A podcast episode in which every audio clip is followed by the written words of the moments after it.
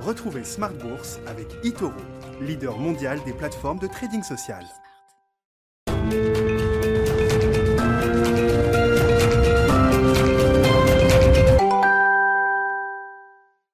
Et c'est reparti pour Smart Bourse, votre double dose quotidienne de marché en direct sur Bismart, chaque jour à la mi-journée, 12h30, 13h, et le soir, la grande édition, le grand digest de l'information économique, financière et boursière pendant une heure à partir de 18h30.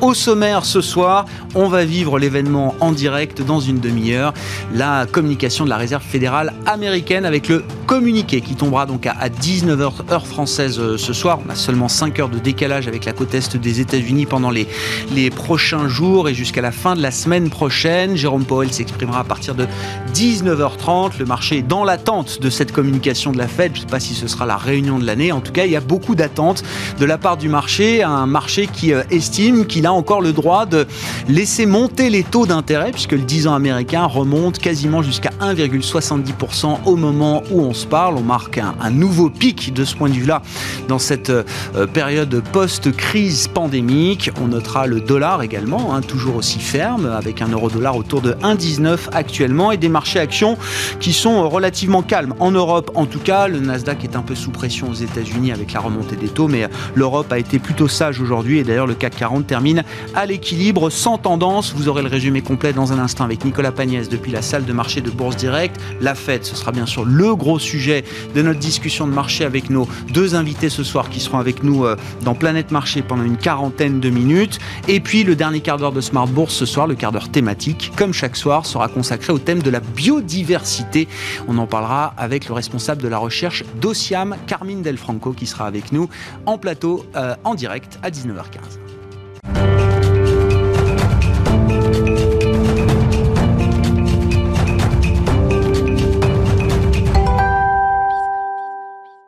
Tendance, mon ami, chaque soir dans Smart Bourse, c'est le résumé complet de la séance après clôture en Europe et c'est avec Nicolas Pagnès depuis la salle de marché de Bourse Direct. Clôture à l'équilibre ce soir pour le CAC 40, l'indice parisien qui perd un point par rapport à sa clôture hier et qui clôture donc ce soir à 6054 points. Les investisseurs attendent la prise de parole de Jérôme Powell ce soir à 19h euh, suite à la réunion de politique monétaire de la Fed qui a débuté hier. Une prise de parole qui sera suivie avec beaucoup d'intérêt avec notamment trois sujets attendus, les projections de croissance, les anticipations d'inflation et les prévisions en ce qui concerne l'évolution des taux d'intérêt donc de la réserve fédérale. Les investisseurs craignent en effet que l'amélioration de l'environnement économique ne force l'institution à procéder à une réduction de son soutien à l'économie américaine plutôt que prévu. Une, amélioration ressentie grâce à l'accélération de la campagne de vaccination, la publication de statistiques encourageantes ou encore l'adoption du plan euh, de relance que Jérôme Powell avait d'ailleurs appelé de ses voeux avant l'élection euh, de Joe Biden. Trois facteurs qui pourraient forcer la Fed à réduire le montant de ses rachats d'actifs avant 2023, euh, l'échéance fixée par la Fed lors de sa dernière réunion de politique monétaire. Si Jérôme Powell et d'autres représentants de la Fed ainsi que euh, Jeannette Yellen ont multiplié les discours rassurants à ce sujet ces dernières semaines, estimant notamment que les objectifs de la Fed en matière d'emploi ou encore d'inflation étaient loin d'être atteints. Euh, ces craintes se ressentent toujours dans les rendements obligataires aux États-Unis qui battent de nouveaux records avec un taux euh, à 10 ans aux États-Unis à 1,68% ce soir, tandis que le taux à 30 ans est lui à 2,44%. Du côté des statistiques à présent qu'il fallait suivre aujourd'hui, on notera que l'inflation en zone euro est confirmée à 0,9% sur un an au mois de février. Euh, sur un mois, les prix à la consommation n'ont augmenté que de 0,2%, euh, portés notamment par euh, les prix des services ou encore des denrées alimentaires. Du côté des valeurs, à présent, on notera que Orpea a annoncé ce matin viser une progression de son chiffre d'affaires d'au moins 6% sur l'année en cours. L'exploitant de maisons de retraite a publié pour l'année 2020 des résultats affectés par la pandémie avec un résultat net par du groupe en recul de plus de 30% à 160 millions d'euros malgré un chiffre d'affaires en hausse de près de 5% sur l'année. Elior cède près de 7% ce soir après avoir euh, annoncé euh, avoir contracté un PGE de 225 millions d'euros et on notera euh, que les valeurs automobiles progressent euh, ce soir malgré les immatriculations de voitures neuves qui ont reculé de près de 20% au mois de février. Stellantis gagne 1,17%, Renault gagne 2,9%, Valeo gagne 4,6% et Forestia gagne un peu plus de 7%. On notera également que suite à la décision de HSBC de se séparer de sa filiale banque de détail en France, le fonds américain Cerberus serait entré en négociation exclusive pour son rachat. Si aucun montant n'a été divulgué pour le moment, le fonds Cerberus Aurait notamment donné des gages pour une migration informatique rapide, un des critères décisifs énoncés par HSBC. Demain, les investisseurs suivront euh, de près la décision de politique monétaire de la Banque d'Angleterre après avoir découvert donc euh, celle de la Fed ce soir euh, à 19h. Christine Lagarde prendra également la parole de son côté demain. Donc, elle prendra la parole devant la Commission des affaires économiques et monétaires du Parlement européen avec notamment cette question qui animera les échanges. Comment éviter qu'un arrêt brutal des aides de la BCE ne vienne fragiliser l'économie européenne le jour où elle aura retrouvé le chemin de la croissance? Les investisseurs découvriront également, comme toutes les semaines, les chiffres euh, hebdomadaires de l'emploi aux États-Unis, mais aussi l'indice des indicateurs, euh, avancés du Conference Board aux États-Unis toujours. Et côté entreprise, on notera essentiellement la publication de résultats trimestriels à l'international, les résultats trimestriels d'Accenture, de FedEx ou encore de Nike. Nicolas Pagnès qui nous accompagne en fil rouge tout au long de la journée sur Bismart depuis la salle de marché de Bourse Directe.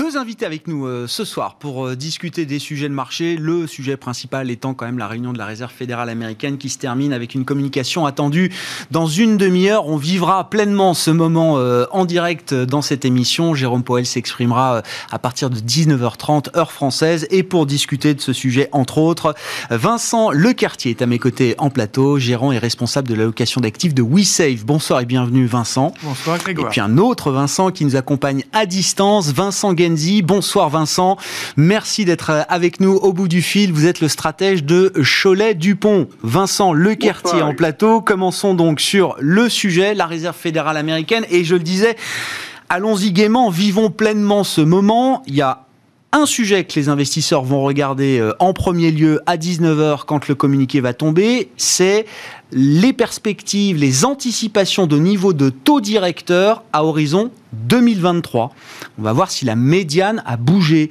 Euh, chaque euh, trimestre, les membres de la Fed donnent leurs projections de taux sur les prochaines années 2021, 2022, 2023 et puis les, les taux sur le très long terme pourquoi est-ce que le marché va être focalisé sur ces anticipations de taux directeurs horizon 2023 Alors, 2023, c'est euh, c'est le moment où le marché euh, imagine qu'il y aura nécessairement une, hausse des taux.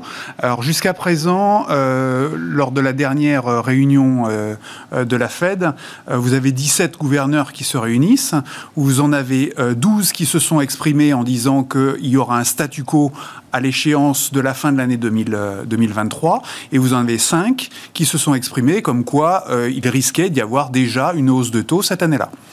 Euh, donc la question est de savoir si euh, euh, les, gouverneurs vont, certains d'entre eux en tout cas, vont modifier leur, leur, perspective, se disant qu'effectivement la mise en surchauffe de l'économie telle qu'elle est mise en place à l'heure actuelle par, l'équipe de Biden, donc avec le plan de soutien soutien, puisqu'on n'en est pas encore à la relance, le plan de soutien de 1900 milliards euh, qui, euh, qui, qui, est en train de se mettre en place, que ça va mettre en surchauffe l'économie. Euh, très bien pour la croissance, mais par contre, vous avez la contrainte de, euh, en, en, face de ça du, de l'inflation, et que du coup, ben, la, une des missions importantes de la Fed, c'est de surveiller l'inflation. Donc il va peut-être falloir envisager de remonter les taux d'intérêt à l'échéance de 2023 si effectivement la, la remontée d'inflation se faisait être trop mmh. forte. Entre un marché qui euh, anticipe deux à trois hausses de taux peut-être en 2023, c'est à peu près ce que le marché intègre aujourd'hui, et une Fed qui, jusqu'à aujourd'hui, nous a dit il n'y aura pas de hausse de taux ni cette année, ni l'an prochain, ni en 2023. Est-ce qu'il y a un juste équilibre euh, à trouver, euh, Vincent? Le problème, c'est que euh, je pense que la Fed est un petit peu comme les opérateurs de marché.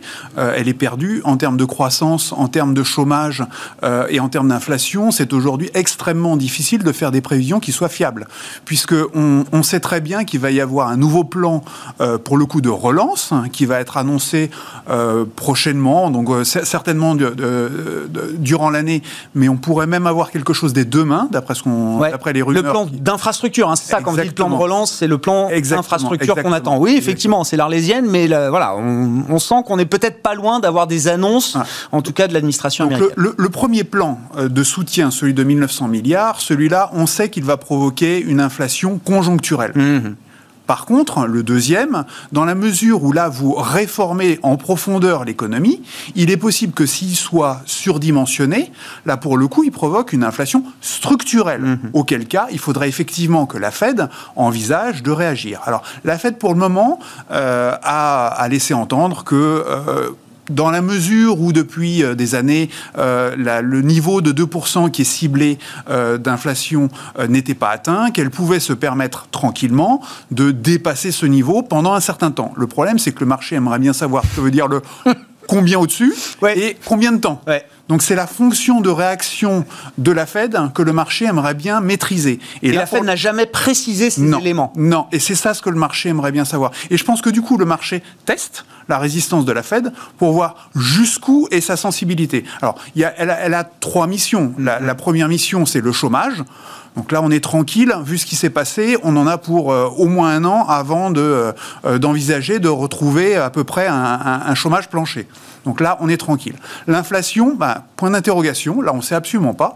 Et la troisième chose, c'est l'instabilité financière. Donc l'instabilité financière, si le marché titille un petit peu trop la Fed, bah, il est possible qu'elle se mette à réagir. Et je pense que c'est ça ce qu'on est en train de faire à l'heure actuelle avec cette réunion spécifique, c'est de tester le niveau de résistance de la Fed pour voir si elle craque et qu'elle dévoile à ce moment-là un petit peu de sa fonction de réaction, notamment est-ce qu'elle va euh, bouger par exemple euh, euh, des interventions du court terme vers le long terme sur la courbe des taux, enfin voilà, des détails un petit peu techniques sur, sur comment elle pourrait réagir. Est-ce que tactiquement, on est dans un jeu entre le marché et la Fed, est-ce que Powell alors même que l'inflation n'a pas encore dépassé les 2%. On sait que ça va venir, on sait que ce sera mécanique et on sait que ça va durer au moins quelques mois au cours de cette année 2021. Euh, Mais on n'en est toujours pas là. Parce que Powell a intérêt à, euh, comment dire, à préciser cette ambiguïté volontaire qu'il a maintenue jusqu'à présent? Je pense qu'il a intérêt à insister sur le fait que l'instabilité financière soit quelque chose qu'il euh, ne supporte pas. Hmm. Euh, donc on va beaucoup trop vite vers cet objectif de 2% sur les rendements obligataires à, 10 ans américains euh, et que 2% sur le rendement obligataire américain, ça voudrait dire grosso modo qu'on rebascule en taux d'intérêt réel positif ou nul, mais plus négatif comme, euh, comme, on, comme on y est aujourd'hui. Euh, donc là, il y a quelque chose qui se passerait. Par ailleurs, 2%, ça voudrait dire aussi qu'un certain nombre d'investisseurs, assez logiquement, commencent à se réintéresser au marché obligataire. Donc, mmh. si, vous êtes, si vous êtes un investisseur japonais avec des taux d'intérêt à zéro, que vous bénéficiez euh, potentiellement de taux d'intérêt à 2% aux États-Unis, avec en plus un différentiel de change qui est en train de s'apprécier, vous y réfléchissez. Donc, de toute façon, il y aura probablement par le marché lui-même déjà une les certaine réaction. ils sont dans le marché. C'est pour, ça, pour ça que la Fed, de mon point de vue, n'a pas forcément intérêt à agir. Elle, elle, a intérêt à essayer de faire peur au marché en lui rappelant qu'elle est capable de faire un certain nombre de choses, mais pas forcément d'agir. Bon, le bras de fer intéressant entre le marché et, Jérôme Poel. Vincent Genzi, vos commentaires, vos remarques, qu'est-ce que vous attendez de cette euh, communication de, Jérôme Poel Le communiqué de la Fed va tomber tout à l'heure et puis Jérôme Poel s'exprimera ensuite. Qu'est-ce que, à quoi est-ce que vous allez être euh, attentif et euh, qu'est-ce qu'on peut imaginer de la, de la stratégie ou de la tactique de la Réserve fédérale américaine à ce stade? Non, mais c'est ce, ce, que l'on sait déjà euh, a été évoqué. C'est-à-dire que la Fed a dit qu'elle se laisserait cette fois-ci du temps pour réagir et qu'elle attendrait que l'inflation reste durablement au-dessus de son objectif pendant un certain temps avant de commencer à remonter les taux. Moi, je pense qu'aujourd'hui, je ne suis pas sûr que ce soit vraiment le point de départ de la remontée des taux qui, euh, qui préoccupe les marchés, c'est-à-dire 2023, fin 2022 ou 2024. Non, je pense que c'est surtout la position de la Fed et la crainte, enfin, ce que les marchés aimeraient savoir, c'est si la Fed risque de se laisser emporter par le mouvement ou non. De deux manières. À la fois, si l'inflation était plus forte qu'attendue, est-ce qu'elle céderait et est-ce qu'elle remonterait ses taux précocement alors que ce n'est absolument pas prévu aujourd'hui? Et ça, je pense que là-dessus, euh, Powell peut peut-être l'exprimer un petit peu, mais pas aujourd'hui. Et la deuxième chose, c'est est-ce que, à l'inverse, si euh, les taux euh, du fait des pressions de marché montent trop, est-ce que euh, Powell commence à céder et à, donner des indications sur des opérations cuisses, c'est-à-dire éventuellement racheter un petit peu plus d'obligations moyen terme, long terme, et moins d'obligations court terme? Et de ce point de vue-là, Powell, il a déjà quelque chose à son passif ou à son actif, ça dépend de quel côté on se là, c'est que euh, je ne sais plus si c'était fin 2019 ou fin, fin 2018, mais à un moment donné, euh, les marchés avaient fait pression euh, pour qu'ils euh, allègent un petit peu la, la, la, tension sur le marché, et puis ils n'avaient rien dit.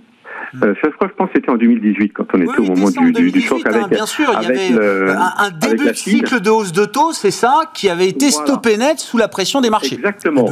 Et donc les marchés euh, n'avaient pas été contents de son intervention. 15 jours après, euh, il y avait eu un petit peu ah de tension oui. financière sur les marchés actions. Et là, Powell avait dit tout de suite Ah, mais attendez, vous m'avez mal compris. Moi, je vous ai bien dit que je serais vigilant et que je ferais attention. Le revirement le déjà... plus rapide de l'histoire des banques centrales. Hein. Ouais, ça s'était joué en 15 jours, vous l'avez dit, euh, Vincent. Exactement, ouais. en 15 jours. Alors, est-ce qu'on est déjà dans la même situation? Est-ce qu'à 1,70, les taux longs euh, et les taux réels que nous avons, qui sont toujours négatifs, menacent l'économie? Non. Est-ce qu'ils menacent les marchés obligataires? Pas vraiment, c'est une question de rythme. Euh, si, si on monte par étapes progressives avec des petits retours au calme comme on l'a connu depuis depuis dix jours, on peut peut-être continuer à grappiller vers le haut sans que les marchés s'inquiètent. Et, même au niveau des marchés actions, euh, si la remontée des taux se fait de manière relativement ordonnée et qu'on reste sur des niveaux entre 1,75 et 2, euh, on voit bien qu'il y a suffisamment de vigueur à la fois dans les perspectives économiques aux États-Unis, dans le momentum, dans la rotation sectorielle qui se fait, pour permettre au marché globalement de tenir. Bon, mais euh, c'est vrai qu'il y a des effets de levier un petit peu partout sur les marchés et qu'on n'est pas à l'abri de débouclements spéculatifs euh, qui feraient un petit peu de tension. Sans compter que, comme vous le disiez tout à l'heure, c'est pas la première fois que les marchés s'amusent à tenter un petit peu, à titiller un peu la banque centrale pour essayer d'obtenir une réaction. Ça me semble quand même trop tôt aujourd'hui. Euh, S'il faut passer par un petit peu d'affolement par les marchés, ça me désolerait, mais euh, ça peut peut-être arriver. Moi, moi, je suis, je pense quand même à avoir la réaction des, des, des, marchés depuis 15 jours, 3 semaines et des commentaires que font tous les stratégistes mmh. américains. Euh, ils ont quand même tous tempéré un petit peu en disant euh, alto feu, les taux ouais. peuvent remonter, ça n'a rien de dramatique. Et d'ailleurs, les marchés, euh, même le Nasdaq, il a, il avait ouais. commencé à rebondir un petit peu, alors que les taux n'avaient pas franchement baissé, ils s'étaient juste stabilisés. Donc, je ne sais pas si on va vraiment arriver à cette phase de tension euh, à l'issue du communiqué de ce soir.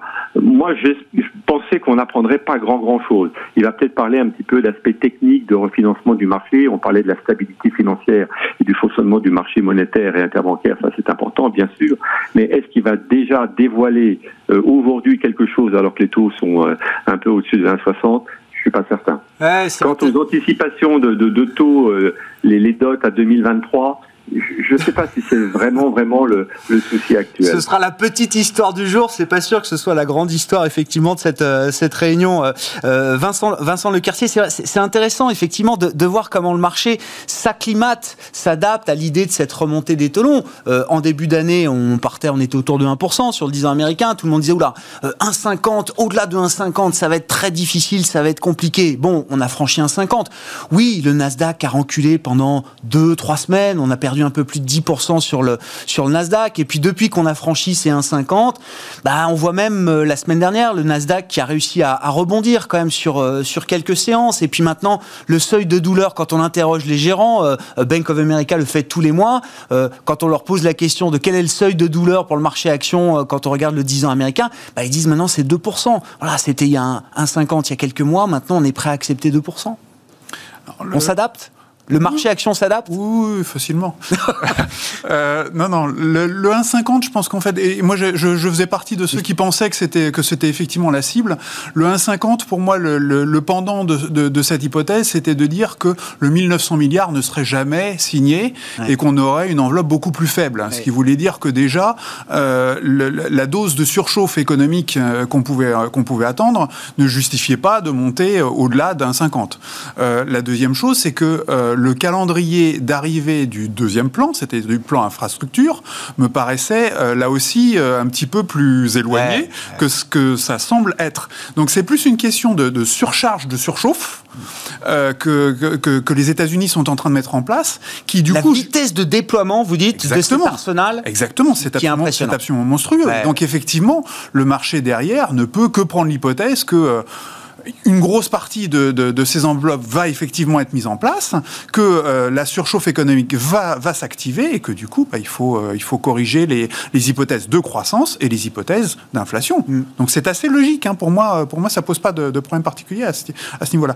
Est-ce que 2% euh, c'est insupportable? Bah, Si vous avez une croissance qui, qui va probablement être de 6 à 8% cette année potentiellement aux États-Unis, je vois absolument pas où est le sujet. Et, et on aura évidemment une croissance encore très très forte l'année prochaine, encore.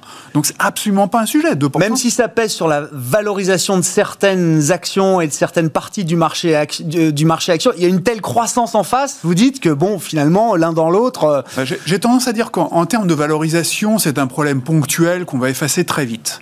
Euh, par contre, hein, sur les euh, sociétés zombies qui, elles, ont besoin de se refinancer, là, plus on monte, plus ça devient compliqué et il y a un risque de mortalité important. Alors, une des choses qui est euh, euh, favorable aux États-Unis, c'est que dans les zombies euh, qu'on soupçonne de, façon importante, il y avait le secteur pétrolier. Mm. Sauf que comme les prix du pétrole ont beaucoup monté, le risque de faillite de ces sociétés, il a beaucoup, beaucoup diminué.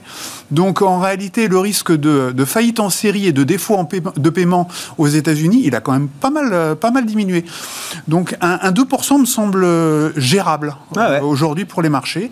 Euh, euh, et, je pense qu'en termes d'actualisation, euh, voilà, c'est pas c'est pas un sujet pour une pour, pour des GAFAM. Quand vous regardez les, perspectives de croissance qu'elles ont, le cash qu'elles ont, et le cash qu'elles ont aujourd'hui, en plus, il va être rémunéré de façon beaucoup beaucoup plus importante que ce qu'il était rémunéré en fin d'année, puisque vous passez de 1% à 1,70 aujourd'hui.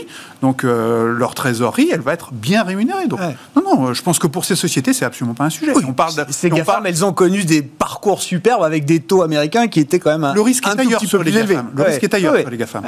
Vincent Genzi, vos, commentaires euh, à nouveau. Et effectivement, je veux bien qu'on revienne aussi sur le point de la, vitesse de déploiement de l'arsenal budgétaire euh, américain au moment où on se parle. Alors c'était quand? La semaine dernière, euh, le, Joe Biden signait l'American Rescue Plan de 1900 milliards de dollars. Au moment où on se parle, il y a déjà 242 milliards de dollars de chèques qui ont été envoyés à 90 millions de foyers américains, à peu près la, la, la moitié de la somme qui était destinée effectivement aux, ménages américains a déjà été envoyé. Et on parle peut-être désormais d'un plan d'infrastructure qui pourrait être dévoilé dans les, les prochains jours. Ça va extrêmement vite, Vincent.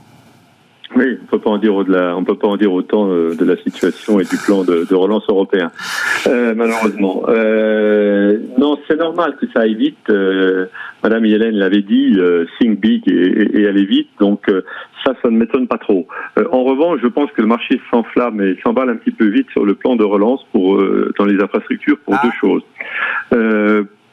Premièrement, il n'est pas certain que ça va été aussi rapidement parce qu'il va falloir quand même qu'il ait euh, une majorité euh, pour, euh, pour pouvoir le voter. Et il a déjà fait appel une fois à la réconciliation pour le premier plan. Donc pour le deuxième, je pense que ça peut être un petit peu plus long. Deuxièmement, il faut quand même mettre les chiffres en face. Là, on parle de 1900 milliards sur le premier plan de relance qui est payé, déployé cette année. Quand on parle de 2000 milliards ou plus sur le plan de l'infrastructure, c'est pas en one shot, c'est mhm. sur 10 ans. Et le temps que l'argent arrive dans les États, parce que ce sont les États qui font les infrastructures, c'est pas le gouvernement. Donc le temps que tout ceci se déploie, l'impact au niveau économique il va être beaucoup plus lent. Ah Alors c'est vrai que même si ce n'est que 10% de, de 2000 milliards, ça fait quand même 200 milliards supplémentaires euh, qui, qui seraient peut-être déployés dans le courant de l'année. Oui, c'est vrai que c'est, on en a peut-être pas tout à fait besoin et ça pourrait donner un petit peu de tension ou un petit peu de, de croissance supplémentaire. Mais enfin, c'est quand même pas le même ordre de grandeur. Il faut relativiser un petit peu. Et puis il y a autre chose qu'il faut également surveiller, c'est que euh, ce qui, ce qui m'inquiète plus aussi, c'est que ce que l'État va donner euh, de, de, de manière budgétaire on commence à voir qu'il est prêt à le reprendre de l'autre manière fiscale. On pensait que la pression fiscale n'était pas du tout à craindre pour 2022. Euh, en tout cas pas du tout pour 2021 et éventuellement pour 2022. Et on voit bien que là, au-delà euh, d'un relèvement du taux d'ISF qui serait, pas d'ISF, d'IS, d'impôt sur les sociétés qui serait remonté à 28%, ce qui était indiqué dans, la, dans les projets de campagne de Biden, on commence aussi à reparler d'une taxation plus importante des revenus, pour les revenus, d'une taxation plus importante des plus-values boursières, et ça a beaucoup d'impacts qu'on ne mesure pas encore. Parce que si vous avez un impact de relance budgétaire qui, sur le plan économique, relance la machine, relance l'emploi, relance les résultats, les chiffres d'affaires des entreprises, de l'autre côté, vous pouvez aussi avoir une relance de la fiscalité qui va complètement compenser ces effets. Et avoir aussi un, un petit effet récessif quelque part. Donc, je pense que c'est c'est très difficile Premièrement, parce qu'on est loin d'avoir tous les éléments de réflexion. Et deuxièmement, les marchés vont très vite. Donc, euh, je crois qu'il faut savoir temporiser un petit peu. Il faut avoir ces éléments, ces aspects euh, en vue. Il ne faut pas les oublier. Il faut les surveiller. Mais de là à prendre des décisions importantes en termes d'investissement et de changement d'allocation, ça me semble prématuré. Moi, ce que je regarde surtout, c'est que il y a un an, il y a six mois, on était dans une récession qu'on n'avait jamais vue depuis euh, la Seconde Guerre mondiale ou euh, les années 30, selon les pays, qu'on est en début de cycle économique mmh. et que quoi qu'il arrive, quand on est en début de cycle économique, tant que les taux réels ne sont pas revenus au moins à 1%, Hein, donc avec une inflation de 2, il faudrait qu'on ait des taux à 3 avant qu'on se mette à penser à la possibilité, à un soupçon que la croissance économique s'arrête. Donc on a du temps devant nous. On est dans un marché qui va rester porteur. Que de temps en temps, il y ait des anomalies, il y ait des doutes, que ça vienne des taux, que ça vienne euh, de, de, de, de, la fiscalité. de la fiscalité ou même sur le plan des vaccinations ou du virus, d'une recrudescence de la contagion, c'est possible. Mais ce que l'on voit aujourd'hui, c'est que la grande crainte d'être sous une contagion durable, euh, elle est en train de s'effacer, c'est plus la priorité que la grande crainte d'avoir une croissance euh, durablement plombée avec des effets récessifs durables à cause de toutes les faillites, etc. On voit bien que ça va pas se faire parce que tous les États vont retirer leur soutien très progressivement. Mmh. Hein, on va pas laisser aujourd'hui les gens faire faillite alors qu'on les a soutenus pendant un an. Donc euh, il y aura du soutien durablement. Et donc, entre la croissance, les résultats euh, qui vont continuer à progresser parce qu'on est en début de cycle aux États-Unis, mais aussi en Europe, ça nous donne finalement un contexte qui reste toujours porteur pour les actions. Pourquoi? Parce que les actions par rapport au taux ne sont pas encore trop chères. Il y a encore une prime de risque qui permet d'absorber les taux. Et c'est ça qui ressortira. Et c'est ça qui explique que les marchés ont continué à faire des plus hauts alors que les taux sont passés de 1,20 à 1,30, de 1,30 à 1,40, de 1,40 à 1,50. Il y a une endurance et encore, on a une prime de risque qui nous laisse à l'aise on serait beaucoup moins à l'aise si on devait avoir un retournement de conjoncture, un retour en récession euh, dans les six mois ou, les, dans les douze mois qui viennent. Alors là, les marchés auraient, actions auraient de vraies raisons de s'inquiéter. Mais tant qu'on est en phase de rebond économique avec de la, croissance des résultats, tout ceci va complètement amplement compenser l'impact négatif lié à la petite remontée des taux, tant que celle-ci se fait de manière graduelle. Vincent Lecartier, c'est vrai que quoi, que nous dise Jérôme Powell ce soir, et ça fera sans doute bouger un peu les, les, marchés, enfin, chaque baisse du marché action est à mettre à, profit. On est dans un, un tel moment, euh, une telle intensité de soutien, un tel momentum de, croissance que c'est c'est impossible d'être baissier sur le marché euh, aujourd'hui. Euh. Exactement. Ouais, vous êtes d'accord avec ça? Exactement. Pour moi, c'est pas, pas plus compliqué que ça. C'est pour, ça, pour ça qu'effectivement, même si les taux d'intérêt se tendent, j'irai pas, j'irai pas jusqu'à dire qu'il faut se précipiter sur les valeurs qui sont en train de, tomber un petit peu euh, à cause de ça. Donc en clair, le, Nasdaq, la plupart des gens en ont déjà en portefeuille, donc euh, donc il n'y a pas forcément de, raison d'en accumuler de façon euh, agressive immédiatement. moi, moi, si je devais me, fixer un horizon, ça serait plutôt à, à cet été pour, pour revenir sur ce type de valeur, parce que on aura probablement connu avant ça le pic d'inflation par effet de base d'une année sur l'autre. donc je pense que les les, marchés obligataires devraient se calmer à cet horizon et que du coup, euh, l'intérêt de se reporter de nouveau assez agressivement sur les, les valeurs de croissance aurait un sens à cet horizon. C'est au moment du pic d'inflation quand on sera au sommet. Vendez la nouvelle. Au sommet de la Vendez la nouvelle. enfin, ou achetez la nouvelle. Oui, oui, achetez la. Oui, oui. Et, en plus, ça fera presque euh, neuf mois euh, que vous aurez eu l'occasion de tourner, de rééquilibrer vos pauses, euh, puisque l'annonce du vaccin c'était en novembre. On, a eu le temps de, de, rééquilibrer les portefeuilles à ce moment-là. Mm. Donc près de neuf mois de rééquilibrage de portefeuille avec du cash qui rentre, donc qui va directement sur les sur les valeurs cycliques et value. Euh, à l'horizon de l'été, moi je verrais bien de nouveau une phase où euh, euh, les taux s'apaisent et du coup il faut se repositionner sur les marchés et là sur l'intégralité du marché, y compris valeurs de croissance.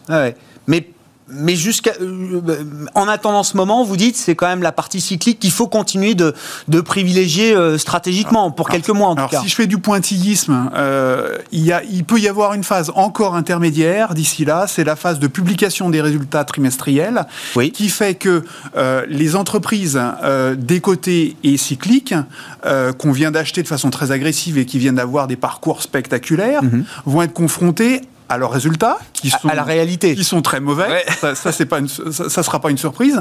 Et Ah. À leur perspective. Et leur perspective, euh, il va falloir rassurer le marché.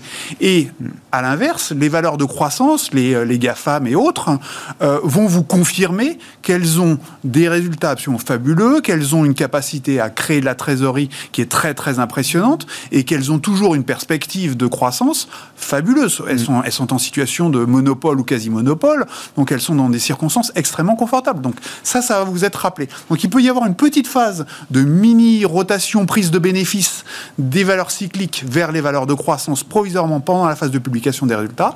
Après ça, de nouveau, je pense, un repositionnement plutôt pour euh, rejouer le, déconfinement, l'économie qui s'ouvre. Donc on, continue de se positionner sur les valeurs cycliques.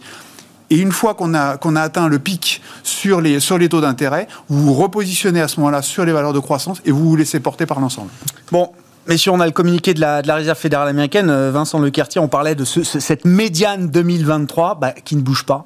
Il y a alors 7 membres sur les, les 18 officiels de la Fed qui voient au moins une hausse de taux en 2023, mais c'est pas suffisant pour faire bouger la, la médiane. Et donc, au global, on a une Fed évidemment qui change rien à sa politique monétaire euh, aujourd'hui et qui nous dit c'est un statu quo au moins jusqu'à cette année 2023, à travers cette année euh, 2023. Il Bon. fallait 9 membres. Il fallait 9 membres pour faire la bascule, donc euh, vous avez la réponse. Bon, ça ne change, ça ne change rien effectivement le, le communiqué. La Fed évidemment qui ne modifie pas euh, son euh, son, son programme d'achat à ce stade. Il faudra suivre la communication de, de Jérôme Powell tout à l'heure. Je sais pas Vincent Genzi s'il y a des commentaires à faire là sur les, le, le- communiqué de la Fed en tant que tel. Bon, j'imagine que les prévisions, les perspectives de croissance, d'inflation sont revues à la hausse fortement, notamment pour pour cette année. Mais ça, ça n'est pas une surprise. C'est déjà dans le marché, Vincent. Bien sûr. Euh, le, la Fed était en retard par rapport aux estimations des, des économistes. Donc là, elle, elle revoit à la hausse à 6,5 pour, euh, pour 2021. Bon, on l'a dit tout à l'heure, hein, c'est Mm. c'est déjà ce qui était attendu par les économistes de marché. Mais bon, par contre, elle ne parle pas de, de tout le reste et de, de, de, du- de, de ce qui se passe sur le marché. Alors, elle précise aussi un petit peu sur l'inflation. L'inflation devrait s'accélérer à 2,4 en 2021, puis se stabiliser à 2 en 2022 et de 1 en 2023. Donc, elle est aussi en train de dire, vous voyez, puisque je vous ai dit que j'allais être tolérant, même si je vois une inflation à 2,4, c'est pas pour ça que je vais changer d'avis. Ouais. Donc il y a quand même un peut-être, on va voir que- comment les marchés prennent ça en compte, mais il y a quand même un petit élément euh, de, de pour rassurer en disant, voyez, même si l'inflation montait à 2,4, je vais pas je vais pas paniquer. Bon, on voit, on voit des taux américains. Alors, on était proche de 1,70, on est autour de 1,65, 1,66 sur le 10 Ouais, ans. On voit le, le, le, le dollar qui rebaisse un petit peu. Ce sont des micro-mouvements hein, voilà, que je commente euh, euh, au, moment où le communiqué euh, de la Fed a été publié. Puis le Nasdaq qui perdait un peu plus de 1%, qui ne perd plus que, que 0,4, 0,5% euh, actuellement. Donc voilà, le marché est en train de digérer ce communiqué de la, de la Fed. ouais. En attendant, Jérôme Poel tout à l'heure, Vincent Genzi, gardez la parole. Euh, il faut être toujours constructif sur les, sur les actions. Euh, plus précisément, est-ce qu'il y a des paris à faire? Est-ce qu'il y a des, des, des biais à prendre, géographiques, sectoriels toujours? On parle beaucoup du retard de l'Europe, vous l'avez dit d'un mot, mais retard sous- sur tous les plans, hein, sur le plan de la vaccination, sur le plan de la, de la reprise de, de croissance euh, économique. On a des États-Unis qui vont revenir à leur niveau de richesse d'avant-crise dans les prochaines semaines, là, au cours du, du premier ou deuxième trimestre de, de cette année. Les États-Unis qui reviendront même sur leur trajectoire de croissance d'avant-crise, peut-être l'an prochain, alors que pour la zone euro, cette perspective est encore euh, très très loin. Sur le plan boursier, on a quand même vu que l'Europe avait fini par rattraper là aussi son retard et effacer la crise pandémique. Est-ce que, d'un point de vue de, de l'investisseur, est-ce que c'est une bonne opportunité toujours, le marché action européen, ou est-ce qu'il ne faut pas euh, être euh, au- aussi euh, focalisé sur, sur l'Europe que par rapport aux autres zones, Vincent? Alors, il faut quand même constater que bon, l'E- l'Europe n'a pas encore rattrapé son retard qui, qui, remonte à plusieurs années sur les États-Unis, mais que depuis euh, quelques semaines et quelques mois, elle suit quand même bien le mouvement.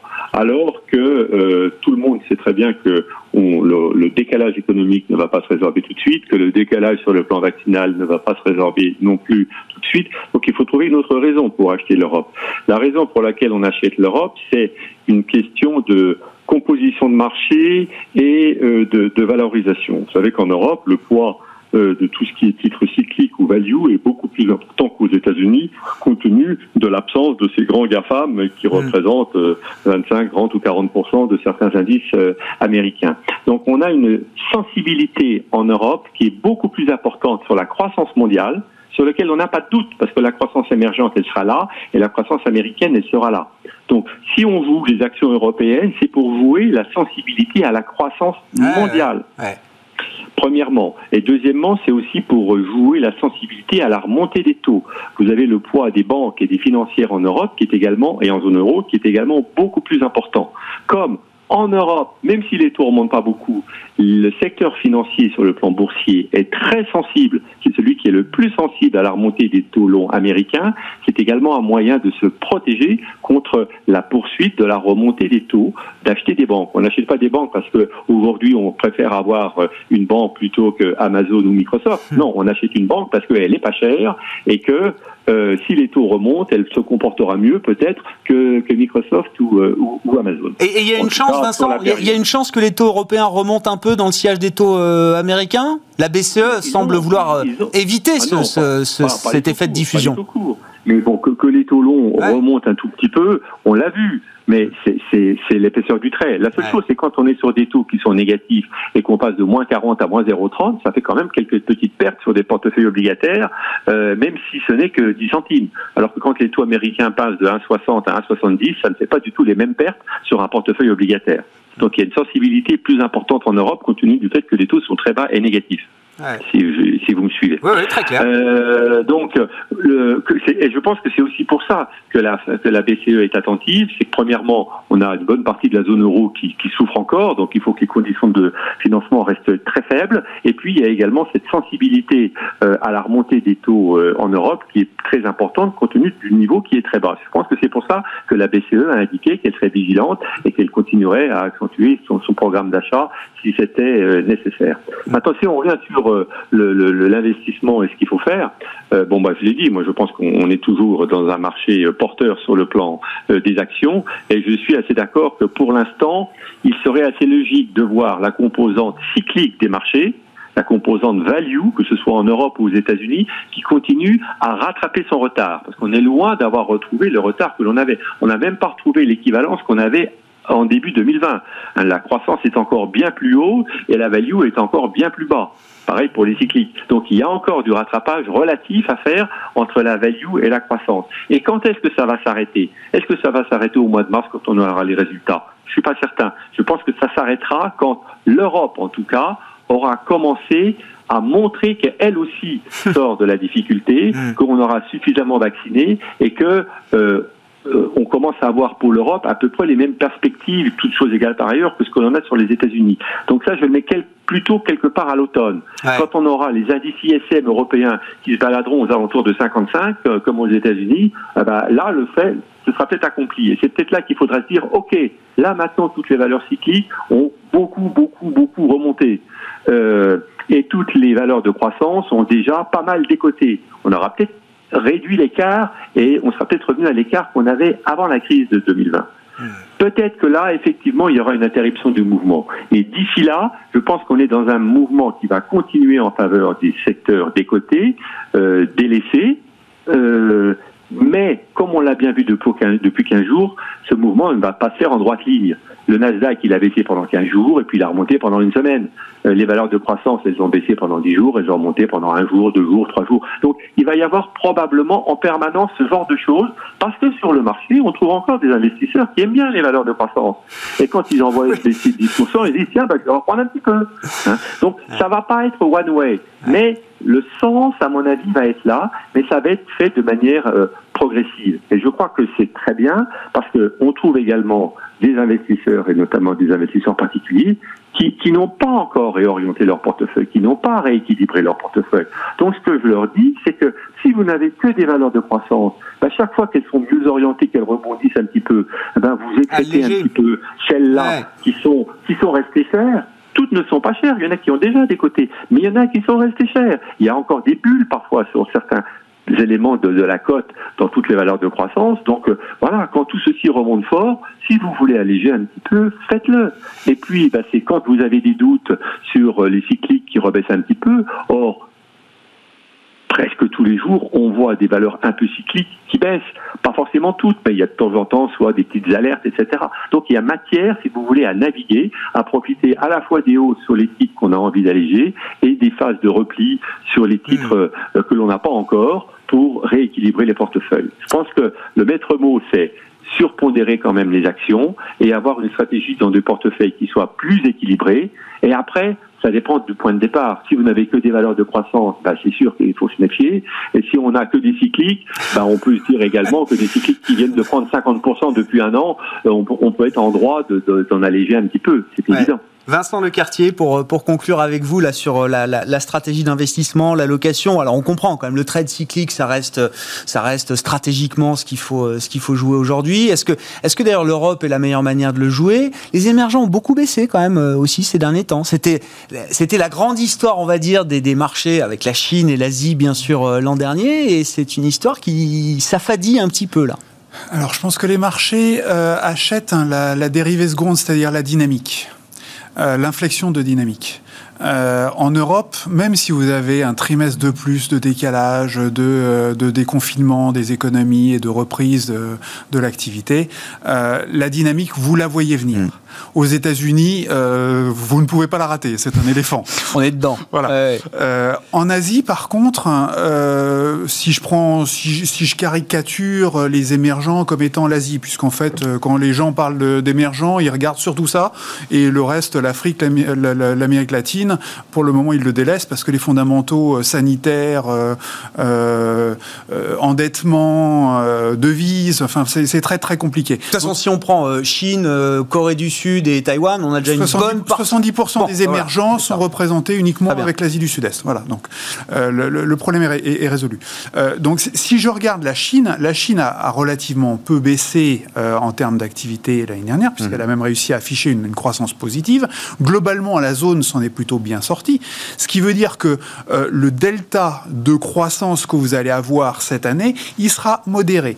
Je vais même un cran au-delà la Chine euh, aujourd'hui est dans une situation de croissance qui est peut-être même trop forte. Elle s'inquiète de son endettement, elle s'inquiète de la structure financière euh, de, ce qui est détenu par les banques.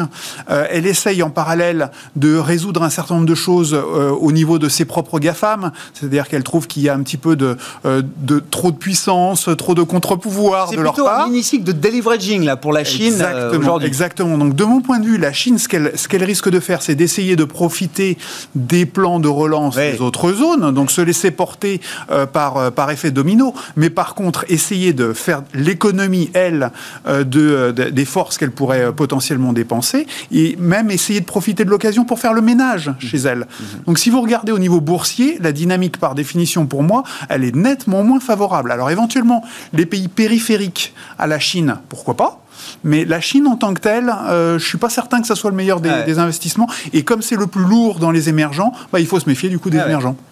Et donc, du coup, ça nous amène avec un portefeuille euh, très européen et très américain Du coup, moi, je change absolument pas mon allocation depuis, euh, depuis presque six mois, c'est-à-dire un biais américain extrêmement fort et durable sur le Nasdaq parce que la, la, la numérisation des économies, euh, c'est quelque chose. Donc, vous faites un peu le gros dos là-dessus D'incontournable, mais j'ai aucun problème. Le dos rond, pardon. je, je, je suis très à l'aise avec ça. Et l'Europe. Et par contre, les émergents, je reste neutre pour le moment. D'accord. Euh, pour ce qui est euh, de l'Europe, je, je, fais même une précision pour, pour compléter en fait le, le, commentaire qui était fait par, par Vincent Genzi. Nous, on a une position assez forte sur l'Angleterre. Alors, d'un point de vue sanitaire, ça va être les premiers à s'en sortir. Donc, euh, donc, je pense que de, de, ce point de vue, c'est un bon pari. Il y a un effet devise que vous pouvez capter. Et pour rejoindre donc le commentaire de Vincent Genzi, vous avez en plus un intérêt important sur les bancaires, mais aussi sur les matières premières. et les matières premières, c'est une manière de se protéger contre l'inflation. Et en Europe, globalement, vous avez beaucoup de présence des matières premières pétrolières, métaux et autres. Donc c'est un point très intéressant dans les allocations. Euh, le, marché boursier britannique qui pourrait être euh, la star de cette année 2021 en Europe. J'en serais pas surpris. Post-Brexit. J'en serais pas ah surpris. Ah, ce serait une sacrée leçon. Exactement. Merci beaucoup, messieurs. Merci à, vous deux. Vincent Lecartier, responsable de location d'actifs de WeSave, qui est à mes côtés en plateau. Merci beaucoup, Vincent Genzi, de nous avoir accompagnés par, euh, par téléphone euh, pendant cette, euh, cette discussion de marché stratège de Cholet-Dupont, avec, je le rappelle, une décision de la Fed qui maintient un statu quo, évidemment, sur sa politique monétaire actuelle et qui ne montre pas de volonté de hausse de taux à horizon 2023. Là aussi, c'est c'est une forme de statu quo depuis de, ce point de vue-là, alors que le marché lui anticipe jusqu'à présent quelques hausses de taux à partir de l'année 2023. Le processus de réconciliation entre la Fed et les marchés donc va continuer dans les prochaines semaines, les prochains mois et les prochains trimestres. Voilà pour euh, cette discussion de marché, Planète Marché. Et dans un instant, le quart d'heure thématique, on parle biodiversité.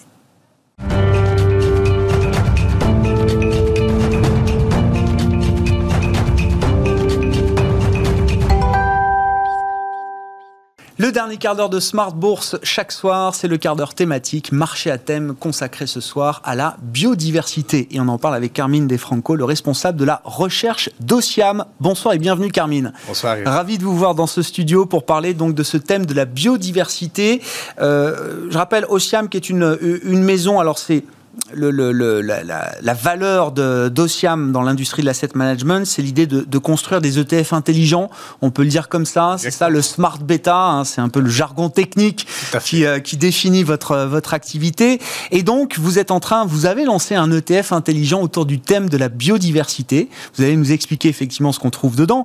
Mais déjà, peut-être partons du, du niveau euh, supérieur. Comment est-ce qu'on définit la biodiversité? Intuitivement, on comprend à peu près tous de quoi on parle, la nature, la faune, la flore, mais quand on est sur les marchés, on a besoin quand même de définitions communes euh, qui fassent consensus sur lequel on puisse s'appuyer, euh, Carmine. C'est quoi la définition de la biodiversité? Ouais, tout à fait, puisque euh, on comprend, comme tu dis, on comprend bien ce que c'est, mais de là à arriver à, des choix de portefeuille, Exactement. Le, chemin est très très long. Eh Alors je pense que peut-être le plus simple, c'est d'aller voir la définition précise qu'on donne les Nations Unies. Donc, biodiversité, c'est vraiment l'accent sur le concept de diversité, donc diversité euh, génétique, diversité euh, des espèces, animales, végétales, diversité des écosystèmes. En gros, c'est cette diversité qui permet euh, à la vie humaine d'être possible sur Terre. Et donc c'est ça qu'on doit préserver puisque c'est à la base de notre vie, de notre activité économique. Euh, le WEF, le World Economic Forum, estime que la moitié, donc la moitié du GDP mondial dépend directement de la biodiversité. Je peux faire des exemples très simples. Ah oui. Euh, voilà, un, agriculteur qui, qui produit euh, du bleu ou du riz dépend des pollinateurs et donc des petits insectes. Donc, pas mal d'activités corps à, en amont dépendent de la biodiversité. Et c'est pour ça que c'est un thème euh, crucial à mettre en avant dans les, dans les processus d'investissement. Effectivement. On, a beaucoup parlé du climat, on parle beaucoup du, climat. Ça a été le grand sujet de ces dernières années et des années à venir, bien sûr. Et là, le, thème de la biodiversité est en train d'émerger, évidemment, euh, à travers la finance euh, responsable. C'est-à-dire que l'idée concrètement, c'est d'aller chercher les entreprises qui vont avoir l'impact le plus large possible sur l'écosystème sur la, diversité de l'écosystème biologique, sur la, biodiversité, pour dire les choses. Comment est-ce qu'on va mesurer ça? Est-ce qu'on a déjà des indicateurs qui permettent, comme on a pu mesurer l'empreinte carbone d'une société, est-ce qu'on arrive à mesurer l'empreinte d'une entreprise sur son écosystème naturel? Bah, C'est justement ça la difficulté, c'est que pour le climat, heureusement, on a eu euh, une métrique qui s'est affirmée tout de suite, la tente de CO2, euh, qui est alors, je ne veux pas vexer euh, ceux qui s'en occupent, mais c'est relativement simple à, maîtriser et à calculer, puisque euh, une tonne de CO2 produite en France, au Brésil ou en Chine, bah, l'effet est le même. Donc, c'est facile de comptabiliser. Alors, quand il s'agit de biodiversité, c'est beaucoup plus compliqué. Donc, tout ça a un peu freiné, quelque part, euh, l'intégration de la biodiversité dans, les processus d'investissement, puisque, concrètement, comment, comment on la mesure mm-hmm. Alors, aujourd'hui, vous avez alors, les catégories, c'est déjà un peu compliqué, mais ça aide quand même à fixer les idées. Vous avez deux façons de faire. Donc, une façon qui est un peu, entre guillemets, niche, dans laquelle l'objectif est vraiment d'aller restaurer de la biodiversité. Donc, c'est plutôt des projets, souvent c'est de la philanthropie, euh, montrer qu'une voie alternative est possible. Mmh.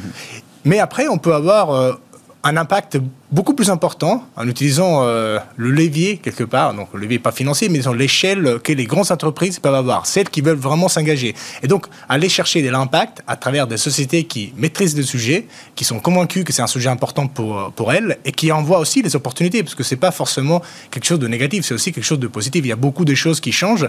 Et nous, on a souhaité le faire dans un secteur qui est extrêmement compliqué. Donc tu disais bien la référence au climat. Quand on parle de climat, on pense toujours à l'énergie, aux utilities, aux entiers c'est aussi un sujet pour la tech, mais fondamentalement, c'est là qu'il faut, qu'il faut résoudre les problèmes. Dans la biodiversité, euh, le gros sujet, c'est dans l'agriculture et l'alimentation. C'est 60% des pertes sont, sont attribuables à ce secteur-là. Oui, c'est ça. Toutes, les, externalités négatives liées à la biodiversité viennent de ce, secteur, enfin c'est même plus qu'un secteur, mais de ces activités liées à l'agroalimentaire au sens très très large. C'est ça, euh, c'est ça, Carmi. Exactement. Et la métrique du coup qu'on va utiliser, c'est une métrique que on estime, on pense, on croit, euh, on espère aussi que va être l'équivalent de la tonne de CO2 euh, pour le climat. Donc c'est le MSA. Donc le mot en anglais c'est Mean Species Abundance. C'est en gros une sorte de l'abondance moyenne des espèces. C'est une métrique qui est compliquée à calculer mais très simple dans le concept. C'est de dire, alors je vais faire peut-être un exemple. Euh, bien sûr, bien sûr, mais Ça, va peut-être aider. Alors je suis une entreprise qui construit des autoroutes. Bah, je vais construire une autoroute qui, coupe en deux une forêt. Bon, c'est pas très bien, mm. mais voilà. Ça arrive. Ça arrive parfois, trop souvent.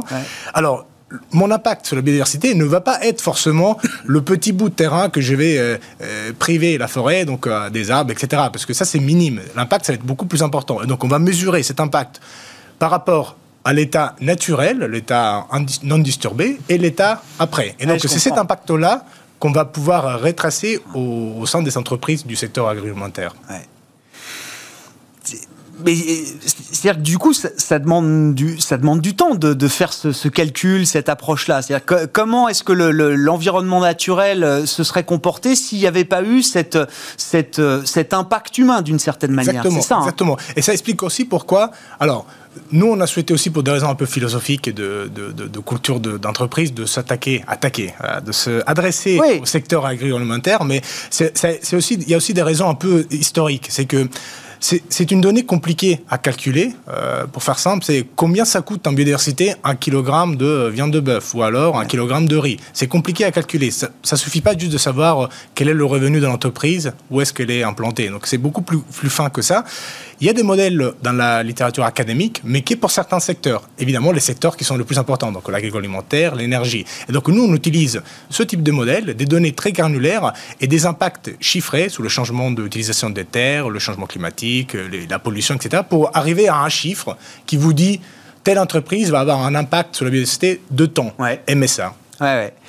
Et ces entreprises, vous allez nous donner quelques exemples, moi ça m'intéresse beaucoup, mais ces entreprises, dans toutes les euh, informations ESG, euh, tous les indicateurs qu'elles fournissent justement aux investisseurs, elles prennent en compte aujourd'hui ces indicateurs de biodiversité des grandes multinationales. On va parler, j'imagine, de très grands groupes euh, dans l'agroalimentaire ou liés à l'agroalimentaire, donc des noms forcément très connus, en plus des marques peut-être euh, d'enseignes euh, très connues. Ce sont des indicateurs qu'elles sont capables de fournir aujourd'hui ces entreprises Alors aujourd'hui, pas vraiment être en mesure de communiquer l'indicateur final, donc euh, quel est mon, mon, impact sur la biodiversité. Alors, elles le sont de plus en plus obligées sur le climat. Donc, euh, euh, publier sa propre empreinte carbone, après, il faut toujours être sûr qu'elle est, elle est consistante, puisque, je fais juste une petite parenthèse, l'entreprise va publier énormément son empreinte carbone à elle. Oui il va pas publier Il y a toute la chaîne de valeur. Exactement. Il y a toute la supply chain derrière. Exactement. Tout ça, il faut l'intégrer. Alors, sur la biodiversité, encore plus compliqué, puisque, alors là, le problème, il est plutôt à l'inverse, c'est que si vous êtes à la fin, donc si vous êtes une chaîne de ou, euh, voilà, en général, votre empreinte de biodiversité est faible, puisque vous avez juste vos, magasins. Mais l'empreinte est en amont chez l'agriculteur. Et donc, euh, ces données-là n'existent pas. Donc, l'idée, c'est aussi qu'avec plus de transparence euh, et le standard qui peut s'affirmer sur cette métrique deviendra quelque chose au, même, au même titre que la carbone. Mais pour l'instant, on l'a pas. Mais par contre, on peut le calculer, puisque c'est de la physique, c'est de l'ingénierie, de la chimie, euh, à partir de données très simples.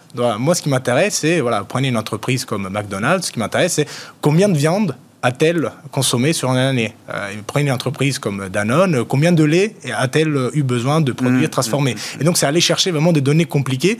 Ça prend du temps. Euh, c'est pour ça aussi que le secteur agroalimentaire se prête bien, parce qu'avec un nombre très limité de sociétés, mais avec le potentiel d'avoir un, impact, impact très fort. Exactement. Justement, alors je sais pas, vous avez cité Danone, McDonald's. Est-ce que dans, dans le produit que vous avez conçu chez Osiam sur ce thème de la di- biodiversité, est-ce qu'on trouve des entreprises comme Danone et McDonald's Alors, euh, on se retrouve- euh, Carmine? On se retrouve avec des noms qui sont quelque part un peu euh, communs dans les bonnes gestions OEG, puisque ce sont des- entreprises qui ont intégré depuis très longtemps hein, la dimension de durabilité. Alors, vous avez évidemment Danone, vous avez Unilever aussi, qui fait un travail remarquable avec sa supply chain. Vous avez, euh, dans notre fond, aussi des entreprises qui sont plutôt euh, euh, très très faibles en biodiversité, puisqu'ils sont sur un créneau qui est euh, très light, par exemple l'aquaculture. Donc, on Oui. sait que c'est très efficient de produire de la protéine avec, Ouais. avec, avec l'aquaculture, donc vous en avez beaucoup. C'est c'est souvent des petites entreprises, vous ne trouvez même pas dans les indices. Alors, c'est des- les Norvégiens, ils sont plutôt.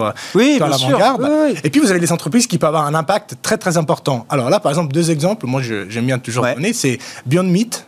Euh, Et Oui. McDonald's. Alors, pourquoi Beyond Meat Pourquoi McDonald's? Puisque finalement, voilà, ce sont deux Beyond Meat, c'est le steak végétal. hein. Exactement, Ça, le- ça, bon, ça fait un carton. euh, C'est on le en a plus- beaucoup parlé. C'est la plus grande entreprise cotée sur ce créneau. Donc, il y en a beaucoup plus derrière elles, elles sont encore petites. Alors, ça va même plus loin, puisque euh, aujourd'hui, euh, le, le steak à base de protéines végétales est, est déjà un produit qui est commercialement euh, euh, très, très compétitif. Vous pouvez le trouver euh, Bien sûr. dans votre supermarché, aucun ouais. problème. Et moi, je, je vous assure, il est très, très bon. Par contre, voilà, on peut aller même plus loin. Donc aujourd'hui, il y a des startups en Israël, en Singapour. D'ailleurs, à Singapour, ça a été approuvé fin décembre. Aujourd'hui, dans un restaurant, vous pouvez manger de la viande euh, produite euh, en laboratoire. J'ai j'ai vu ça. Ce qui est, ce qui est encore autre chose. C'est hein. encore autre Ce qui est chose. encore autre chose. En termes c'est du environnementaux, poulet, hein, je crois. C'est c'est ça du qui a poulet. été reproduit en laboratoire. Exactement. Donc euh, les, les, les, les experts estiment que d'ici à, la, à 2030, on aura euh, une solution pour des morceaux de viande simples. Donc euh, ça va être compliqué d'imiter la côte de bœuf. Par contre, pour tout ce qui est le, le burger, les, les dos de poulet, ça va être facile, faisable et l'impact environnemental va être colossal. Aujourd'hui, l'agriculture pèse un quart des émissions, euh, 70% d'utilisation de l'eau. Et donc, pour revenir au, au- à l'exemple de Beyond Meat et, et McDonald's. Donc, Beyond Meat, la production de, de burgers à base de protéines végétales, l'impact est très important, puisque vous divisez par 6. Il y a plus d'élevage. Oui, bien sûr. Donc, et, et produire, produire du, du- du végétal, c'est beaucoup plus efficient. Le problème est que Beyond Meat peut produire autant de burgers qu'il veut. Il faut bien quelqu'un qui les, qui les place, qui les vende partout dans le monde, et pas seulement dans les, dans les quartiers, disons, riches, dans les pays riches. Donc, un peu partout dans le monde. Qui peut faire ça? Qui a l'impact d'aller Ouais. faire baisser massivement l'empreinte sur la biodiversité? Ben, Une entreprise comme Et McDonald's. combien de, de, de dire de McBurger, combien de burgers sont, sont vendus à, à- avec euh, un steak euh, à, à base de protéines végétales qui euh, remplace les le- protéines animales? l'accord, qui McDonald's a signé, mais ils sont pas les seuls. Aujourd'hui, n'importe quelle chaîne. Oui, oui, euh, McDo, Nestlé, l'emblème, mais c'est l'emblème, mais tout le monde est déjà très actif sur ce créneau. Euh, l'accord qu'ils ont passé prévoit que, euh, voilà, horizon 2025, ils devraient se retrouver avec à peu près un tiers vendu. Dans certains pays, ils vont peut-être aller beaucoup plus vite, puisque, et on revient un peu à ce qu'on disait, c'est le train de fond. Vous avez un consommateur, surtout en Europe, Hmm. de plus en plus aux États-Unis, riche, mais qui est très sensible à ces sujets. Il comprend quelle est son empreinte biodiversité et carbone. Il va aller sur des produits différents, sur des produits euh, laitiers, des œufs, de la viande. Donc euh, ça, c'est un consommateur riche qui est capable de payer un premium sur des Ouais. produits différents. Et ces entreprises-là, ils connaissent leurs clients, ils vont être les premiers à être présents. Et donc l'impact, là, il est visible, il est mesurable. Et nous, on souhaite le coupler aussi avec de l'engagement. Donc ça ne suffit pas de ne pas investir, il faut investir et pouvoir aller dans la bonne direction. Merci beaucoup, Carmine. Merci, Merci, d'être venu euh, nous éclairer sur ce thème de la biodiversité. Ce sera sans doute un des grands thèmes des prochaines années, comme le climat l'a été jusqu'à présent et le restera aussi, je vous rassure. La transition énergétique est encore à faire devant nous et la biodiversité qui devient un thème de marché aujourd'hui euh, avec vous. Carmine De Franco, le responsable de la recherche d'Ociam, était l'invité de Marché à thème sur euh, Bismart ce soir avec nous. On se retrouve demain en direct à 12h30.